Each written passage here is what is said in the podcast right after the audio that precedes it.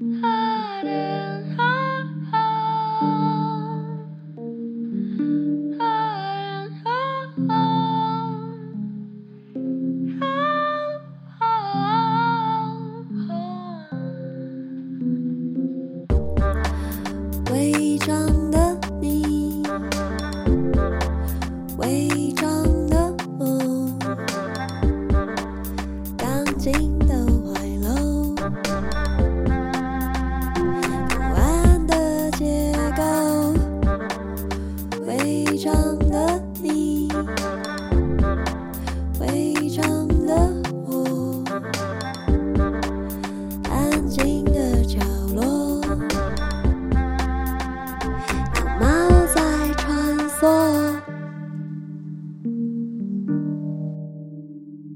大家好，欢迎收听《违章女神拉拉链》，我是主持人美女作家李平瑶。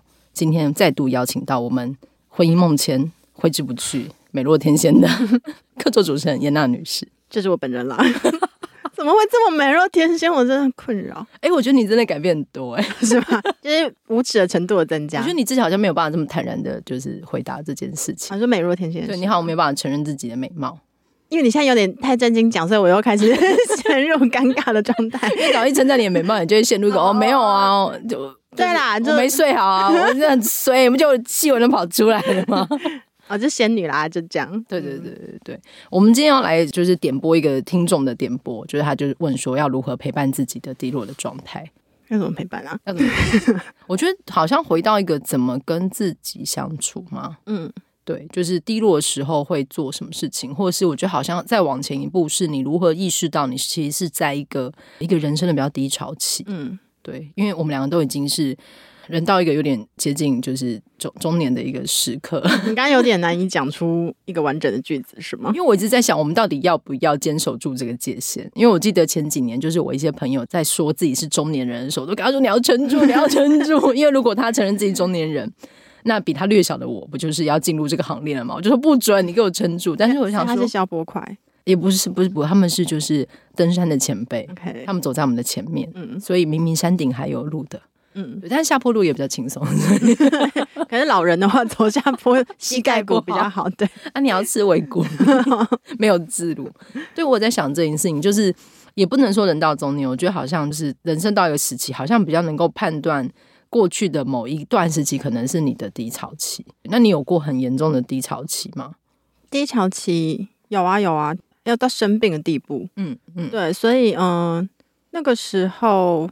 但但我觉得现在当然很后设来看，会说哦，那因为我那时候有一个身体上面告诉我说我已经生病了，我需要休息，那身心都已经状况到非常差，需要吃药的地步。嗯，那是因为这样，所以才会停下来去发现自己真的已经不行了，我需要停一停，就不要一直把自己逼到一个绝境。但我相信，应该很多正在处在那个身心状态的朋友们。可能真的很难说，我要感谢这个状态吧。是是，对，因为真的太痛苦嘛，它会让你丧失功能。那因为整个社会推进的非常快，一旦你发现你自己丧失功能，就没有办法把自己很有效率的摆进那个社会希望你赶快每天上班下班有效率处理的这个工作的那个位置里面。嗯，对啊，所以我觉得确实，嗯，正在那个当下的人们真的很辛苦。嗯嗯嗯。我记得我之前在前几年，然后可能在创作跟可能生活有些状况的时候，就是我那时候会看一些书，然后记得有本它叫《忧郁的演化》，嗯，就是演化论的演化。然后他提出了一个说法是说，就是忧郁这个机制其实就是给人类的一个暂停机制，嗯，就是真的遇到那个状况是你真的需要停止下来。但是我我也很认同严娜刚刚说的，就是你在那个状态里面，你你一点不会感谢他。嗯，我如果看到有一些类似太过正向积极的文章，说你要感谢就是什么。呃，生命给你的一切，我看到时候就 也是感觉有点愤怒。我觉得，哎、欸，我我有选吗？对对，我觉得有些东西并不是用这个方式在面对的。嗯、我觉得大家也有自己面对的方式。嗯，但我觉得好像长到一个年纪，比较知道指认出来说自己那时候状况好不好。然后我觉得有时候那个判准是你有没有力气做这件事情。然后我还记得，我可能有一阵子就是整个完全没有任何余裕的时候，我有个判准，就是我刚好那一年买了 PS4。然后没有，我的判准是我买了之后，我真的没有力气打开来看。哦说、哦、你连 PS4 那个娱娱乐性的你都对对对，我连按下按钮让它连线到电脑的那个玩的心情都没有。因为觉得天哪，我连在里面闯关我都觉得很疲倦，是吗？对，嗯。可是我买的时候，其实有时候你想要杀一些人嘛，听到这里的听众，就是我反复在玩的是《最后生还者》，我非常喜欢玩《最后生还者》。你就想杀杀人吗？不要笑着讲好不好？你就想要拿汽油弹砸一些就是脏笔嘛？但是你玩着玩着，你有时候想着，天哪，他们也是人。他们是人吗？他们是他们是人转化成的。因为最后生还者有个关卡是，你在一边杀僵尸的时候，你会退守到一个小镇，嗯，然后那个小镇或是它有一个像是那种地下连通道的地方，有很多房客，很多维修的房间，嗯、他们里面曾经有过留言，然后有过留言，有过一群人群居在这里，他们曾经快乐生活过。嗯、但是当那个下水道的地方是封闭，你下去的时候，你杀的所有僵尸都是在这边曾经活过的人。你在玩的某一刻，你忽然意识到这件事情。你就发现僵尸是有历史的，对对对对，就又又不快乐了，所以又打不开那个游戏了。然后你又把他杀死了，你就是个杀人犯，可恶！对，我的鱼好像是那时候连买了游戏机都没有力气玩，嗯，然后就是我一直想要做很多很有成果的事情，嗯、我想要做所有成效的事情，嗯，所以我现在可能就会练习说，我要搭配做一些耍废的事情，就是没有成效的事情。啊，你是说，呃，那时候没有力气玩，是因为你觉得玩会有罪恶感，是吗？对，你会有吗？啊、哦呃，会啊，或是不一定玩，就是休息，就是休息这件事会带来一个罪恶感。对对对。对因为我觉得在说那个无法感谢低潮，我觉得有个很大原因是因为，就算低潮或是忧郁提醒你停下来，可是外面的世界没有停，嗯嗯，所以你会觉得，哎，那我凭什么？那我停下来，我有办法，我有资源照顾自己吗？等等的，所以，嗯呃，外面的人也会很难理解，说为什么你停在原地？其实你造成我们的困扰。如果我们是同公司的人，如果你是我同事的话，你停了我还得走，那我不就得把你东西扛在我肩上往前走吗？所以确实会。会是个难解的困境啦，但我觉得你刚刚说的非常好，也就是好像是活到现在这个年龄段，比较能够快速的辨认出自己是不是已经滑入低谷了。嗯，那我觉得知道，哎，我正要进入低谷了，我觉得有一个自己的那个内心的号角，首先想起比那个身体的疲惫还有心理的疲惫状况还要先想起这个号角的话，就感觉好像你在为自己守望。那忧郁来袭或是焦虑来袭的时候，可能就不会那么慌乱。嗯。对，所以我觉得好像那个慌乱感减少的话，或者知道自己处在什么状态，就会比毫无预警的你就滑入低谷，突然间有一天你就不想要起床，嗯，那个感觉是好好一点的。嗯，对，因为像是台湾不是会有空气品质红绿灯，他们会有个指数，我觉得我好像也是到了年纪，我比较能够判断。你今天的心情，嗯，而且我觉得好像每一天的心情，其实有的时候跟外部世界其实是没有大关系的，嗯，你有时候就会起床的时候觉得心情很好，有时候起床就是会觉得啊咋，我觉得好像要有这个判别自己的某一种今天的生理指数，嗯，对，因为这个空气污染也没有原因嘛，也 啦也是有啦，就是对，然后有时候会有一些中国的东西飘过来，我们就会 陷入，可是我觉得人也是这个状态，你不太知道你是受了什么东西的连锁反应，变成今天这个状况。但是我觉得好像是要认识辨别这件事情，然后知道什么事情会让你心情变得比较好。嗯，对，就是他，他的确是在一路下滑的时候，但是你至少知道你正在往下滑。对，对，嗯。而且如果知道自己现在的状态，今天状态不好，好，可能有些对自己比较严格的人会知道说啊，那我今天状态不好，我要对自己宽容一点。我可能今天只能完成两件事，但没关系，我状态好的时候，我再做五件事。嗯。我刚好之前在读一本书，然后是一个韩国的哲学家写的，他叫《倦怠社会》。嗯，然后里面有一段他的说法，我觉得非常有趣。那个嘛，韩韩敏哲，对对对，他有一段他说，就是忧郁的人像是劳动动物，就是在劳动做劳动的动物。他说那种会剥削自己的动物，然后更确切的说，他们之所以这么做是心甘情愿的，完全没有外来的威胁逼迫，他们同时是施暴者也是受害者。然后我记得我前阵子读到这本书的时候，看到这句话很震惊。他说：“悠远是劳动动物，那种会剥削自己的动物。”我想说：“哇，这个词汇是不是真的只有人类会做到？啊、因为动物类就会休息。嗯、对我说，观察我的猫，它想睡就睡，没有理由。你摸它，它想咬你，没有理由，但它下一秒又好了。嗯，对。可是人类不会，我们在很多时刻都一直是很很向内压迫自己的，因为我们都觉得自己可以做到。”然后你就会把自己逼到一个真的是自己把自己逼到墙角，你就只能往下面一个洞掉。嗯、哦，对，因为你们之前不是说观察猫，猫是活在那个当下的吗？对，因为一旦你有未来的话，你就很难觉得我此刻停下来没关系。因为想到接下来我未来的那个格子没有按照步调走的话，嗯、那会不会就直接掉到格子与格子中间这个深渊里面去？嗯嗯嗯，嗯，就是因为想很多这个，可是这是不是也像那个、啊、人选之人里面那个家境在挽救婚姻的时候？嗯 太太讲的话，他就说每天暂时三十分钟，嗯、就是选举不会输，世界也不会怎么样。嗯，可是需要这个三十分钟，你好好的在这个家庭跟孩子一起成长。我觉得有家庭人会遭受到这种当头棒喝，因为家里人会需要你跟他一起进行这个各种 function。嗯嗯嗯。而当你是自己面对自己的时候，你会忘记让自己有这个与自己相处的三十分钟，甚至十分钟，嗯，一小时。哦对，因为我前阵子就觉得真的太累，我就我就在问，我想问一个问题：嗯、你什么时候不 累？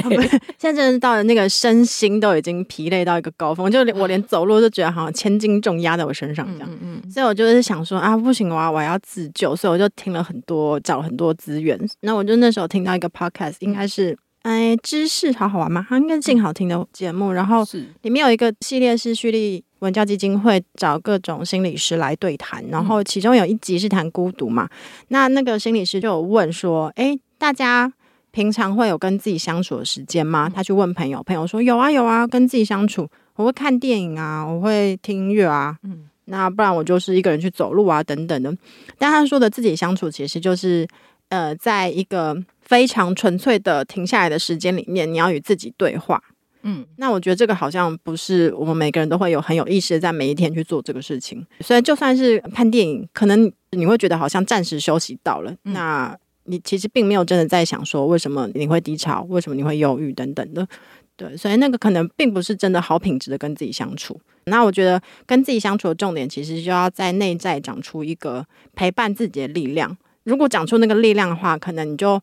并不会期待世界上面会有一个人去补你无法做到那个事情，比如说呃安全感啊，或者是什么，对对，就是你可能就不会希望说要有一个人能够完美无瑕的去承接我的所有低潮的情绪，因为你就已经能够陪伴你自己了嘛，对啊。可是怎么样才能够长出陪伴自己，就是与自己相处？我觉得每个人方法可能不一样，但如果是我的话，我就我会倾向跟自己大量的对话。你说要说出来吗？不用不用不用，我觉得也可以说出来啊，说出来可能今天好吗？是这种不是这样的问题。有没有什么可以入手的剧情？因为我我觉得有这件事对我有点困难，所以我是独生女，嗯，所以我从小就是习惯我自己一个人坐着默默的想事情，我事情不会说出来。嗯、呃，我觉得说出来确实有点有点困难吧。对，我也做不到说出来，但我觉得如果有人觉得说出来会比较好的话。嗯也欢迎说出来啊，因为好像有一个是不是认知行为治疗还是什么？我不知道记得有一有一套治疗方法是，好像如果你有话要对自己说，你要说出声音，声音吗？对，那个声音被你自己的耳朵听到之后呢，嗯、你才会真正的认知到啊，那个声音在这边。对，我前几年有个朋友，然后他就是在。我不知道是做什么类型的智商，但是那个智商是最后给他一个建议是：你每天睡前要对镜子里的自己说三个优点嘛，嗯，或是好事，就是称赞自己。然后就有点做不到，反正后来改成一个，所以他每天睡前就要对镜子称赞自己，可能是很小的事情，嗯，例如说你今天本来怎么样，但是你后来没有，你做的很好哦，一定要看着镜子里自己。对，我觉得这件事很难，对不对？对，对，这件事非常困难，跟说出声音是一样的，对。所以也是可以不要说出声的，在内部跟自己沟通，应该就是看你习惯，你觉得怎么样，你自己声音能够被听到。有些人可能比较仰赖具体的，所以才会必须要看到镜子里面自己嘛。而且是不是因为说出来，它有一个你从你耳朵听见的过程？嗯、如果你没有说出来，你在心里跑过一次的时候，他不知道有没有发生过，就被撞到，你在心里说“洗吧”，跟直直接说出来 的的效果完全不一样。嗯、对，我觉得大家可以试试看你适合的方式啦，因为说出来很别扭，每每天逼自己说，好像也蛮奇怪的。那你的内部对话会是什么？各种各样哎、欸，嗯，比如说，如果我今天低潮的话，嗯，就可能会问自己说，嗯、呃，是因为工作太多了吗？是因为完美主义吗？如果是完美主义的话，我有没有一些东西可以看？所以我就开始去找完美主义，嗯，讨论完美主义的书啊，或是 podcast，、嗯、然后我再把自己放进那个情境里面去验证说，啊，我是不是这样的情况？啊、如果不是的话，会不会是我今天纯粹身体不好呢？嗯，所以我可能就去。决定去看个中医或什么之类，再回来再试验一下，觉得哦，好像今天身体好一些了，所以我可能比较有动力做事情。就每天把自己当田野在观察了，嗯嗯嗯，对，看看自己今天的身心状况的起伏，然后你可能就比较容易归纳出一个规律出来。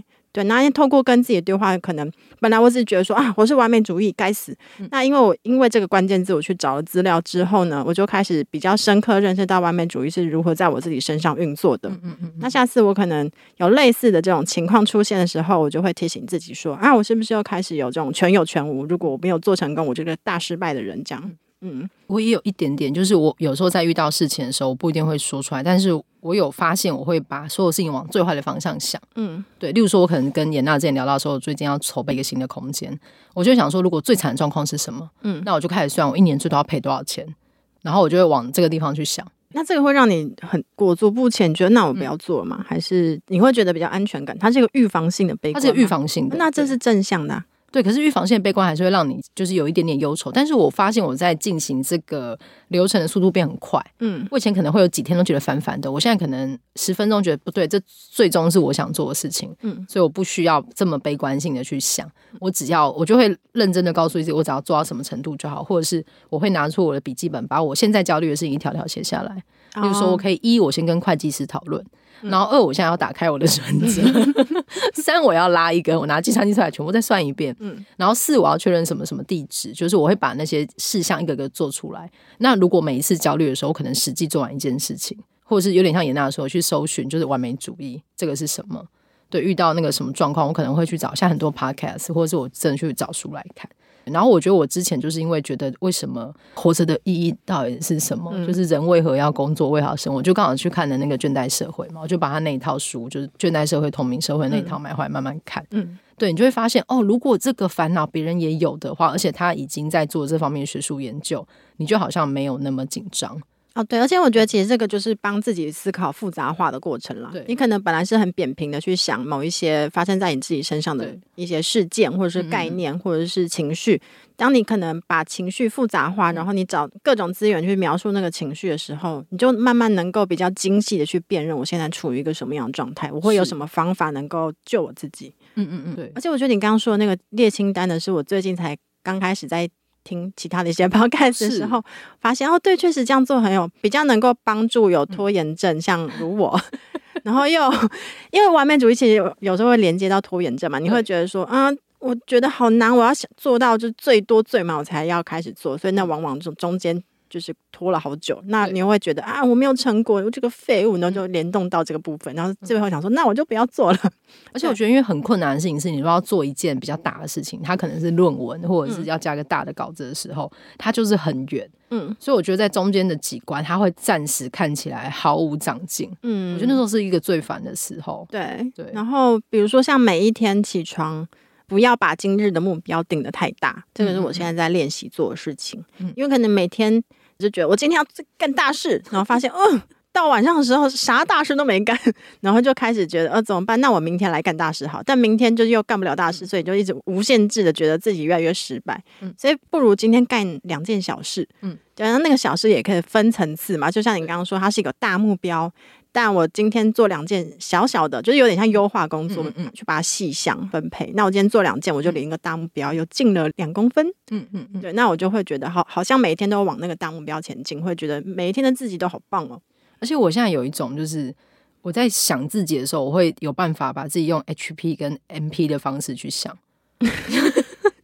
就是如果我有时候是睡不好，嗯，没有睡好，或者是半夜很吵或干嘛的，然后那天可能睡眠，或者是要月经来，或者是头痛，我有时候会头痛发作，我就知道这会影响我的 HP，所以我当天体力值就比较低，嗯，对。然后这个的不舒服跟我的 MPD 的不舒服是不一样的。我 HP 很低的时候，我体力很低落，但是我精神没有什么。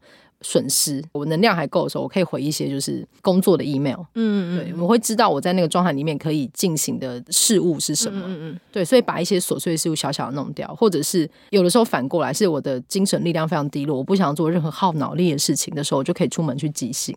哦，我去拿货，嗯，嗯，对，我去拿那个已经要被退回去的货，或者是我去把盆栽换土，嗯，对，我会用这两种方式交错在决定我当日的行程。哦，所以会呃有一个早上起来辨认自己今天状况如何，状况如何的过程。但是我觉得大致上，我那天才跟朋友聊，我觉得我过去两年的大致上每天起来都是心情是都还不错的。哦，真的哦？对。就可以希望可以维持在，就即使怎么办到？可是就是即使睡不好，我也知道这是我自己身体的常态。所以你不要把那个标准定在要跟所有人一样，你要知道你自己的常态是什么。所以我就是已经常态性的失眠，然后所以今天睡得很好的时候觉得很棒，但是当我常态性失眠又来到一天的时候，这就是一个普通的状态。啊，所以你以前会很很焦虑，说怎么办？我到三点还没睡着。我我以前会还是会有一点点，嗯、或者是可能朋友会跟你说你可以吃什么啊，嗯、然后可以喝什么，或者看中医啊、针灸啊。但是你已经知道那是你本体的常态的时候，你自己的标准应该要随这件事去浮动。嗯，对，我觉得我在调整的是这个心情。然后我觉得跟例如说陷入一个巨大的低潮的时候，我觉得有时候真的就是要知道要休息，就是要放下什么东西去做休息。有我的观察是你这几年都有在勇于休息，因为因为我出国玩都会传讯息，对 伤害他。而且我觉得如果你中间很累，你在台湾你论文也没有写出来，你为何不出来？干嘛这样攻击我？现在是怎样？对啊，我在玩的时候，你你你论文有多写很多字吗？因为我每当我回传每一次我去国外的逛咖啡店、逛街的照片给颜娜，颜娜都回传我的都是她的 Word 档，然后上面有黄色的荧光底啊，荧光底是要修改的。对对对，没有，因为那个是有死线，那也关乎别人的工作进程。那对我就我会努努力赶截稿日期，但是我就是还是会拖嘛。嗯嗯嗯，对啊，所以这个时候当然你就不好意思说我出国一个月或者。可是我觉得，我觉得有时候人的状态，他可能我最近在看那个星宇航空。就是他犯的错，其实就是因为没有余裕，嗯，然后遇到一点点，就是这这中间那个决定你错了。有时候你决定错了之后，你就是要止损。但是当你决定错，你你想想要刚刚给你的时候，你就是会有连带效应，嗯，然后能力又不足，然后睡得又不够，时间又不怎么样，就会有连锁的这个效应，嗯，对。但因呃，如果我是我的状态的话，应该是我可能前期都会觉得哇，这个东西好玩，我就玩一下，嗯嗯嗯，对，然后我就会。预估自己可以很准时的把那个玩一下东西玩完，嗯嗯，但其实我应该要认知到，就是会，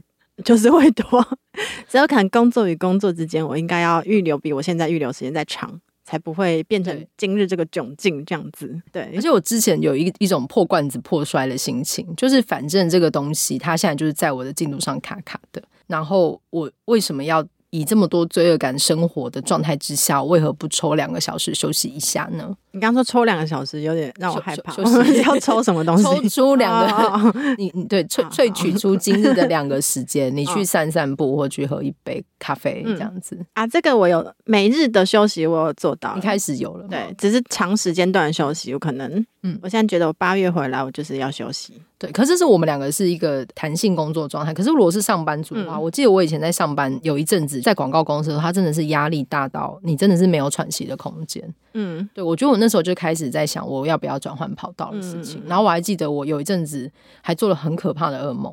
那个噩梦是我，我那时候坐在你脸上吗？不是，然后这个你问，为什么讲噩梦？你因为讲的最可怕就是这样。我记得我那时候做一个非常非常可怕的噩梦，就是我梦到那个时候原来我家里还有一个房间，然后我打开房间之后，里面有四个柜子，就是四个叠在一起，像是抽屉柜、透明柜的东西，每一层打开都有一只猫，然后我完全忘记这件事情了，把猫们忘了，所以里面的猫都已经就是我，我有点忘记那状态。我现在是超级可怕的噩梦。嗯然后我记得我做那个噩梦醒过来之后，我真的吓了半死，就是又很很悲伤。可是那些场景跟猫我也全部不认识。然后我就开始用一种弗洛伊德之类的，嗯、就是各种夹杂方式在解析我自己的梦。然后我最后得出的结论是，因为我人生只剩下工作，所以所有东西我都忘记了。就连我自己也是被困在那里的其中一只猫。我自己的我自己的感受就是那间房间。嗯嗯，我觉得那真的是一个当头棒喝的一个瞬间。嗯，对，我就决定说，而且猫是你最珍爱的。对，我那时候跟猫还没有那么熟，哦、真的、哦。对，所以我觉得它那时候在我梦里是一个象征。它是个预言梦哎。对啊，这样预示将来你最爱的就是猫。嗯，不，你我不会忘记。好 对，我现在如果要出国，第一个处理也不是饭店跟机票，而是谁可以帮我喂猫。而且严娜那时候来我家喂猫，喂怎样？就是我还还要逼他拍照给我吗？我都有录影啊。对啊，对啊，对我另外一个朋友来，就是也是对会处理这样子。对我最在意的就是猫猫有没有吃饱，这样有啦，吃很饱。那个屎什么也清很干净。谢谢谢谢，就是哎，猫砂我们好好的清到最后大很多哎。谢谢谢谢。所以我觉得好像是有的时候，这种崩溃的瞬间，好像真的是你就是要面对你那个此刻是不是要盘整？嗯，对。但是我觉得还有另外一个不是这种瞬间崩溃，就像我们刚刚开头讲那个，你一路正在往下滑的慢性崩溃。对，我觉得慢性崩溃比较可怕。嗯，我觉得这样婚姻哎，因为婚姻如果遇到，因为你到这个年纪，你有很多朋友嘛。就是你朋友的婚姻，如果真的是遇到出轨或是外遇，你会毫不犹豫的就劝他，真的要思考看看这个关系存续的可能。嗯，可是今天你们的婚姻没有这种外在大状况，你们就是日复一日的摩擦。嗯，的时候，让你有点我以为要窒息，但又呼吸得到的时候，你其实不知道要不要斩断这个关系。嗯，对，我觉得那个慢慢往下滑的低潮，很像是这种无处可去的婚姻。嗯，对，就是你到底在什么状态里面，要能够有一个参照去面对，就是还不如就出轨，让这个东西干 干脆的结束。我不知道听众们听到这里有什么想法？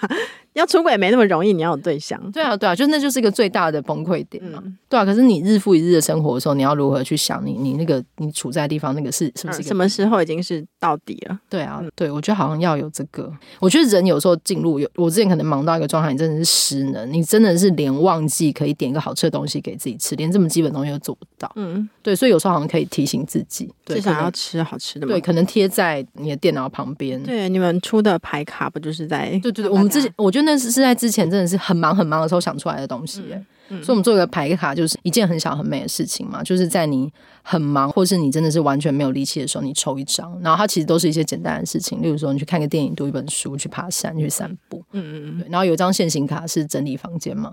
对，就有的人抽到会很不开心，怒哎、欸！但是我我个人是很喜欢整理房间，我只要逃避写稿，我就去整理房间这样。哦，因为你是个有秩序的人，我我觉得这个东西也没有哎、欸，它是一个呃劳动，就是身体有参与劳动，有用一点脑的事实。对对，微微的，然后我就会开那个全能住宅改造网，在它的背景音乐下，西卡西，然后就哦，然后就开始打开柜子，好可怕、哦，对。就你看，哇，天哪！他们家屋子已经结构都歪了，还住的这么快乐。你干嘛看着我说？没有啊，没有。就我觉得好像是那个滑落的时候。那滑落的时候你会做什么？滑落的时候，我现在只能练习把那个、啊、每天切分啊，嗯，防止就是滑落。我没有发现，嗯嗯嗯。就是如果每天我有觉得我今天有做一件事情的话，啊，就不会直直的落下去这样。所以我可能比较能够。辨认到说哈，我今天连做一件事情我都没有觉得我自己很棒了，所以那个可能就是一个警讯。这样，那如果连做一件事情都卡卡的时候，你会怎么样？哦，应该是有一个指标是可能，因为像比如说我们在多工的做事嘛，嗯嗯，那你就会发现哦，怎么办？有三个工作你都忘记要回了，然后别人就来追杀你，你就连脑中连这个工作存在的记忆都没有，嗯、你就知道说啊，不行了，我已经能力不足，我没办法同时处理这么多事情。嗯，对，所以这个时候也是一个警讯，可能要再重新盘整，就你刚刚说盘整自己的工作的进度啊、接案的状态啊等等。而且我有几次，就是人生中过有几次是忙累到回家，你就是整个弄完，然后你会想放空干嘛？然后在洗澡的时候的中途，你已经全身都是湿的。但是我有几次这种完全忘记我到底洗过澡了没？你有遇过？我忙到就是我头上有泡泡，但是我身体到底洗过了没？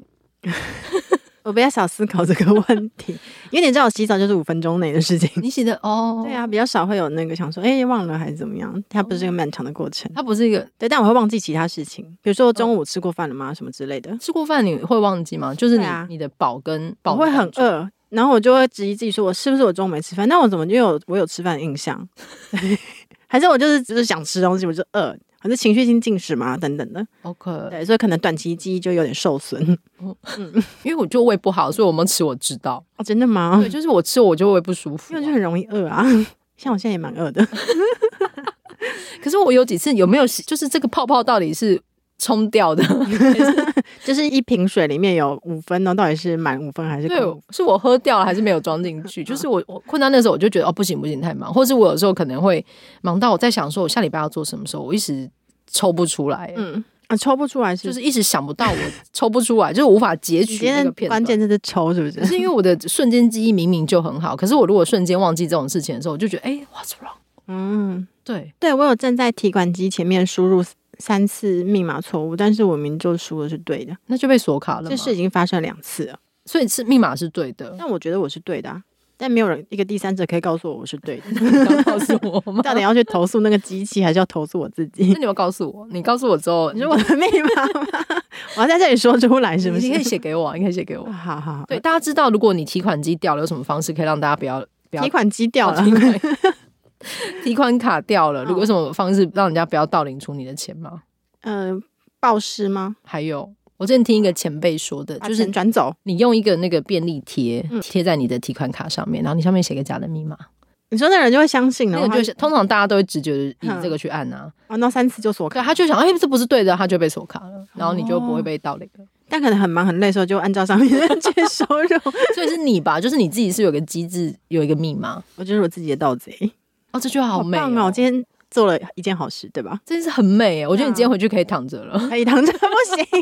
今天才刚刚开始，你躺着会有罪恶感吗？躺着没有啊，看那个啦，就是人家一直在催的时候，你就不能真的不能躺太久，那个是实际上面的问题，不是说嗯有没有罪恶感的问题。嗯，对，所以就还是回到刚刚那要量力而为，嗯，就是工作可能要排松一点这样。而且因为我之前觉得严娜是一个不太会拒绝别人的人，哦，现在我我会啊，嗯，因为我读《倦怠社会》的时候，有一段我那时候还有拍下来，想要传给你。干嘛啦？人类有个力量，就是我们有一个做事的力量，但是它有个相对的力量是说不要，嗯的力量。我现在对你说不要，对，就用尼采的话，就是说不，不他就说这个负面力量有别于没有能力去做一些事情的单纯无能，就是这个不要不是无能，而是你去。否定的力量超出这些正面积极性，这个否定的力量，它是一股不作为的力量。嗯，你知道自己可以，但我不要，嗯的那个力量，有时候蛮难辨别。你知道 到底是我能还我能，但我不要，还是我不能之类的。可是我觉得那个最后还是你要不要。嗯，所以你现在是变 no man 是不是？我现在我上次我跟你聊，no 我现在就很多工作都是以我不要的力气去看的。嗯，嗯就是除非他有一个很大的吸引力，让我觉得 OK。对，我要我才要做这个额外的事情。你说以不要的心情去看看，竟然看出一点要的感觉，那那我就要。但而不是预设所有来的东西我都要。嗯嗯，对，因为你有时候会收到很多神秘的邀约，嗯、然后你你就会受到这个东西而影响你的心情。嗯，但如果你是抱持着我都不要的心情去看的时候，当你要的时候，你会变成就是好的那个，会往好的方向去。哦、所以。不要以要吗的这个问句去看，要对我先不要，他想我都不要，而且我们不是很喜欢讲一句话吗？不要的最大，就当你不要的时候，这一切就没有、嗯、没有什么问题，就化为泡影这样。你是小美人如电如幻，如入亦无电，对如泡沫幻影。对对啊，对我觉得好像是这个。可是我觉得有的时候的确你在上班族，就是在当上班族的时候有很多。无法自己判断，对啊，你也不能对你的主管说不要，除非你就辞职。对，或者是我可能有朋友要做的事情是一连串的工作，你就是刚好是扣在那个中间那个位置，嗯，那你就是得在那个上面，嗯。所以那好像之前有一个影集是，他把你的脑的某个地方切分开来，就是你上班有个生活，但是你上班的记忆不会带到你日常的生活。嗯，我一时忘记他的名字了，但我也在想怎么切。你说他他做了一个脑部的手术。哈，所以你在公司发生的事情，你下班之后你一点印象都没有，所以所以你在公司可以过一个正常人的生活，呃，你在下班之后你过了一个正常的，你完全不记得你公司的事情。嗯，对。所以现在这个社会是不是这样也会出问题？因为老板可能下班的时候还在就是敲你说你那个东西没弄。对，我觉得所有的不管是社群媒体或者是所有的东西的发展都会变成这样，嗯，然后我们会对所有来的东西感到非常焦虑，很像浪潮一样，我们就在那边被冲。好，从今天开始，我就是 no girl，no means no 的一个 girl 吗？就变 mean girl 是吗？我觉得蛮好的、欸，就是我觉得如果这个人设已经出来，大家就不会为难你。哦，嗯，没有啊，就应该是说，以这个心情，在比较紧急的时间，然后比较对繁杂的工作里面，你要自己去调配要或者不要的时候，嗯、你比较真的能够辨识出，我真的很想要这个。对对对对，嗯、但是我觉得还有一个点就是。我觉得现代人其实已经没有力气去想自己的状态跟心情了。嗯，对，我们现在的人很在意自己的体态，但是我们没有很没有完全的去考量到你的心理状态。嗯，因为比如说身体很紧，但心很松嘛。哎，不是心很松，这样很好啊。身体很紧，心很松，这是个多棒的状态啊，完美哦，perfect。但是我们现在可能没有，就是你很松，但心又很紧。然后看到自己很松的身体，心头又一紧，这样。对，因为肉体的赘肉会流出来，但是你心 心长的东西你看不到啊。你心情对啊，嗯，所以我们要追求的是身体很紧。今日的标题就这样啦，当一个身体很紧、心很松的人。但是我觉得身体很松、心很松也 OK，但是最忌两者都很紧嘛？不对啊，因为身体紧、心紧也不错。你就是要对，就算你身体很紧，你对你自己的身体。所以在在在那个四个象限里面，最不要的就是身体很松，心很紧。对对 对对，是这样吗？没错没错。所以其他都还可以再处理，可以。对对，所以大家想想看，现在的身心松紧度。嗯。但我觉得有一个重要的事情是身心要合一耶，就是我们现在其实是一个身心分离的时代了。我们身体已经很能够陷入一个自动那个 remote control 状态去做很多事情，你已经习惯了。对对，好像是那个心灵的状态。嗯、呃，透过身体来表现你不行，好像往往要有一个时差时差。对，好像、嗯、然后这时差也许越来越大了。嗯嗯嗯嗯嗯嗯，对，你有可能会因为有身体记忆嘛，你想要训练你的身体，达到一个就是每天有效率出去工作，然后就是。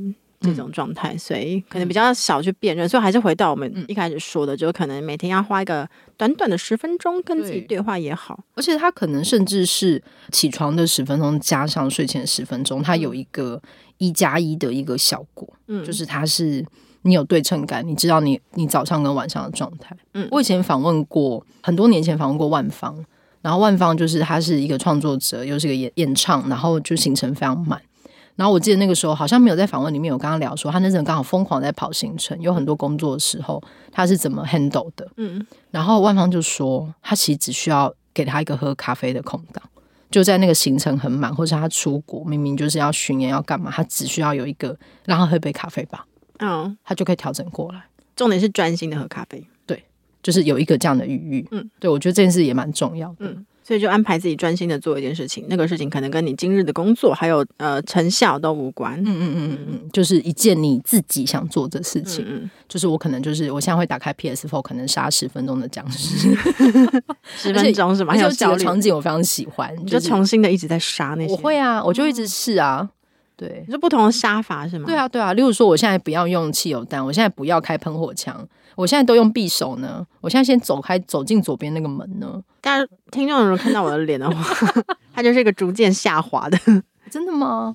可是你你不会想知道所有的可能性吗？尤其在游戏里面，的命是无止境的。因为我只想要无脑的在二 D 世界杀人，所以我只能玩卷轴的那种游戏。哦，嗯，杀人我不想要技术，哦、我就是捅他就死，我捅他就死。可是因为。